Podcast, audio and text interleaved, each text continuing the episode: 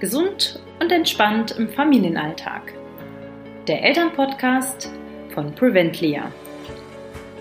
Wir helfen Familien, ihre Gesundheit selbst in die Hand zu nehmen, einen gesunden Lebensstil in ihren individuellen Alltag zu integrieren und das ohne euer ganzes Familienleben umzukrempeln.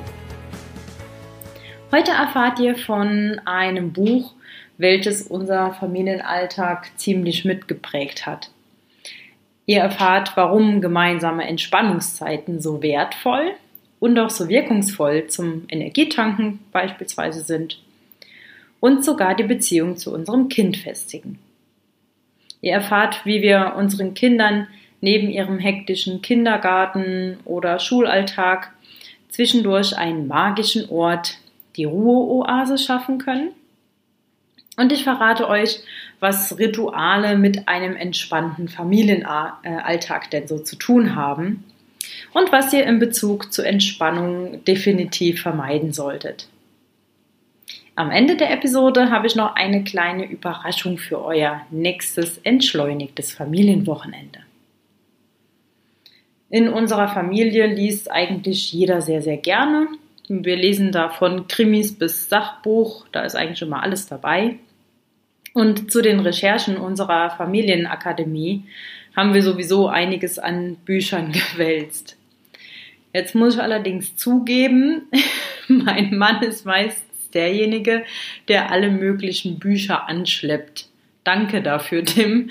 Sonst hätten wir nämlich nicht die Bekanntschaft mit einem besonderen Buch gemacht von der lieben Tanja Traxler-Zenz. Und zwar heißt dieses Buch Gelassenheit steckt an. Ähm, und zwar äh, steckt, äh, stecken dort ganz viele tolle Impulse und Tipps drin zu einem entspannten Familienalltag. Und auch die haben unser Familienleben etwas verändert und mitgestaltet. Unter anderem hat mich dort die Magie von Ritualen im Alltag fasziniert. Und zwar schreibt sie, Rituale helfen allen Familienmitgliedern Geborgenheit zu schenken und familiäre Beziehungen zu festigen.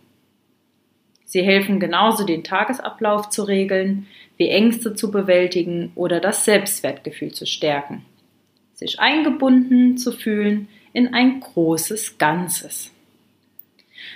Ich wollte euch mal unsere klassischen Rituale im Alltag erzählen und dann könnt ihr auch mal so ein bisschen reflektieren, wie läuft euer Alltag so ab? Welche Rituale habt ihr? Und bei uns ist es, wie kann es anders sein, äh, sind die Mahlzeiten ganz feste Bestandteile solcher Rituale.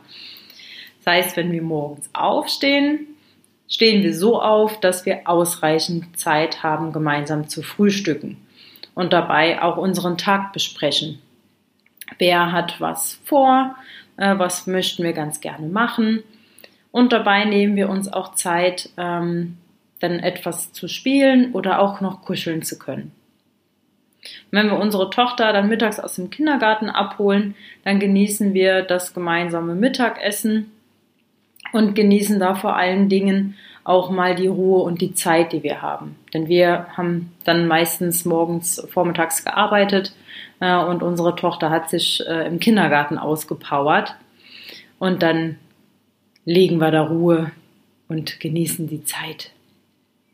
Äh, wir erzählen, was wir erlebt haben, was wir so gemeinsames auch noch an diesem Tag anstellen wollen. Bei einer Tasse Kaffee wird meistens dann noch ein bisschen was am Tisch gespielt oder gemalt. Unser Abendritual äh, nach dem Abendessen besteht eigentlich so aus drei Dingen, die unsere Tochter nach ihrem Gusto äh, von der Reihenfolge auch festlegen kann. Ähm, und zwar ist das das Zähneputzen. Das ist meistens begleitet von einem Improvisationstheater, das auch Spaß und Freude am Zähneputzen mit dabei ist. So fünf Minuten nochmal Spielzeit. Was ihr dann gerade so einfällt, kann sie dann noch mit uns machen oder allein spielen und den Schlafanzug anziehen. Danach geht es dann gemeinsam ins Hochbett, so entweder mit meinem Mann oder mit mir, zum Kuscheln und dann zum Geschichte lesen. Was ihr direkt umsetzen könnt, ähm, für Rituale zu schaffen, ist euch erstmal die Zeit dafür zu ähm, organisieren und euch auch die Zeit dafür bewusst zu nehmen. Ob das bei gemeinsamen Mahlzeiten ist, morgens vor dem Kindergarten oder der Schule, abends vorm Zubettgehen ist es bei den meisten Familien zum Glück schon der Fall. Oder auch mittags irgendwie Freiräume schaffen zum gemeinsamen Spielen und das Spielen ermöglichen. Genießt diese magischen Momente. Und das sind die, die auch in Erinnerung bleiben und uns stärken. Neben den Ritualen sind aber auch Pausen ganz, ganz wichtig. Pausen geben dem Leben Struktur und ordnen die Zeit. Wusstet ihr, dass Stress bei Kindern häufig durch ganz, ganz viele verschiedene Symptome ähm, sich bemerkbar macht? Das kann beispielsweise die motorische Unruhe sein, Schlafstörungen, ähm, Wahrnehmungsstörungen, verstärkte Aggressivität oder Aggressivität allgemein, äh, Konzentrationsschwierigkeiten, also mangelnde Konzentration, Ängste oder sogar Bauch- und Kopfschmerzen, Übelkeit, Erbrechen, Allergien, allergische Reaktionen und, und, und. Ja, also wenn unsere Kinder nicht genügend Ruhepausen haben. Selbst die Natur gibt uns ja immer und überall Pausen vor. Auf den Tag folgt die Nacht, wo wir ruhen sollten oder ruhen. In den Jahreszeiten. Auf Blütezeit, Sommer folgt der Winter. Aktivität und Regeneration. Nur wir Menschen wollen immer alles schneller und weiter und höher. Und wenn Kinder keine Pause mehr bekommen, dann nimmt sich der Körper zwangsläufig auch diese Pausen. Und bei unseren Kindern kommt es meistens dann in so einem unliebsamen Verhalten, äh, wie wir Eltern finden, wie Drödeln oder eben unkonzentriert sein. Verschiedene Wutausbrüche, die die Kinder so haben. Das sind oft einfach Zeichen, dass die Kinder mal eine Pause wollen. Und in der Pause geht es darum, sich einen Ausgleich zu schaffen, zur Aktivität zu schaffen, mal zurückzufahren und auch mal etwas langsamer zu machen. Und dazu passt auch schön der dritte Punkt, der Entspannung, die wir in die Familie einbauen können. Und Entspannung ist ganz individuell und will auch gelernt sein. Und dass sie gelernt sein will, das habe ich über meine vergangenen beruflichen Wege erfahren. Ähm, denn jeder muss auch irgendwo lernen, wie man sich selbst entspannt. Äh, Erwachsene unter euch, die schon mal getestet haben, einen Yogakurs getestet haben oder mal eine Muskelentspannung, andere Techniken ausprobiert haben, die ihr wisst, wovon ich rede. Also Entspannung, da zum einen gilt es rauszufinden, was entspannt mich, was ist schön für mich, was funktioniert. Und dann gilt es auch ein bisschen zu üben. Die wenigsten können direkt bei der ersten Einheit sich tatsächlich erholsam entspannen. Ich muss lernen, die Aufmerksamkeit, die Achtsamkeit auf mich zu lenken. Die Gedanken schweifen meistens ab, muss wieder versuchen, äh, darf die Gedanken zwar auch mal schweifen lassen, aber ich muss mich auch mal auf das Hier und Jetzt dann konzentrieren und die Gedanken wieder auf das Hier und Jetzt zu meinem Körper bringen. Und auch mal loslassen lernen. Und genauso wie uns Erwachsenen geht es auch Kindern mit der Entspannung.